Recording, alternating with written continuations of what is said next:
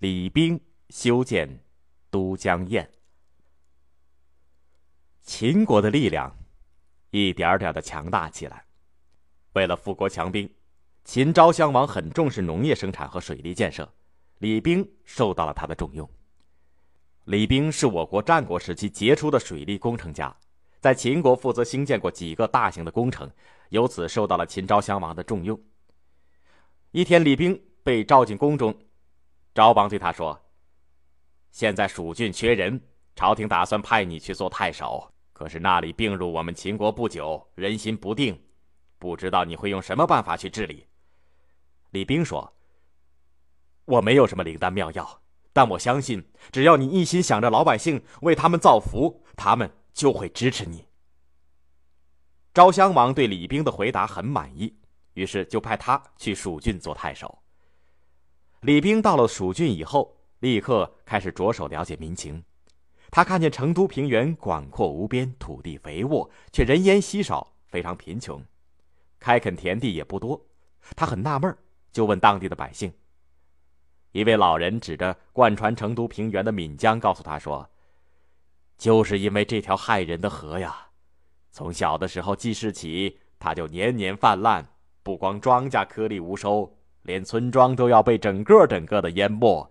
大人要晚来几年呐，恐怕连人都要搬完了。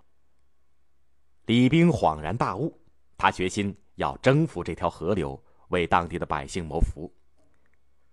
他先对岷江的流域进行了全面的考察，几次深入到高山密林，追踪岷江的源头，不畏长途的跋涉，沿江漂流。直达岷江和长江的汇合处，掌握了关于岷江的第一手材料。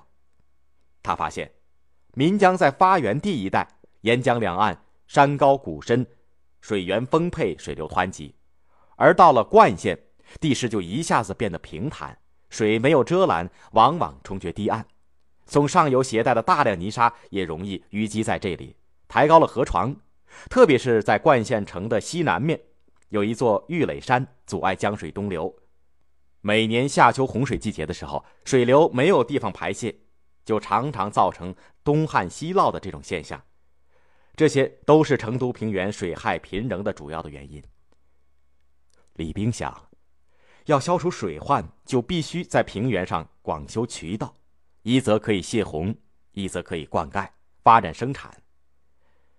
而要使水能够灌到渠里边去，就必须凿开玉垒山，使岷江的水能够东流。经过周密的筹划，李冰决定先从玉垒山开始。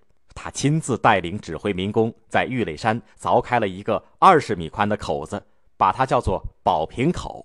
然后在江心呢，用构筑分水堰的办法，把江水分为两支，逼使其中的一支流进了宝瓶口。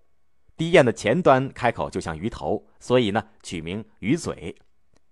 他迎向了岷江的上游，把汹涌而来的江水分成东西两股。西谷的叫外江，是岷江的正河；东谷的叫内江，是灌溉系统的总干渠。渠首就是宝瓶口。他还亲自规划修建了许多大小的沟渠，直接对接宝瓶口，组成了一个纵横交错的扇形的水网。这就是都江堰的主体工程。后来，为了进一步控制流入宝瓶口的水量，在鱼嘴分水堰的尾部。又修建了分洪用的平水槽和飞沙堰溢洪道。当内江的水位过高的时候，洪水就经由平水槽漫过飞水堰流入外江，可以充分保障灌区免遭水淹。同时，由于流入外江的水的漩涡的作用，还有效地冲刷了沉积在宝瓶口前后的泥沙。这些辅助设施都使都江堰成了一个宏伟而缜密的系统工程。李冰为此耗尽了心力，可是他还不满足，他还为工程的维护和长久的使用做了考虑，制定了一系列维修和监控的办法，有的至今还在被人们所沿用。都江堰建成以后，使得成都平原杜绝了水灾和旱灾，生产迅速的发展起来。除了都江堰以外啊，李冰还在蜀郡主持兴办了一些其他的水利工程，比如说在墨水。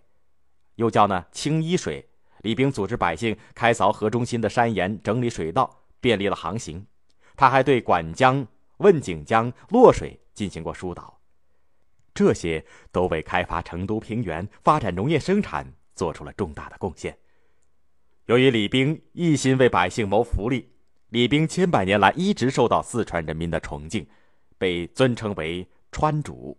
四川各地还修有川主祠，表达百姓对他的怀念。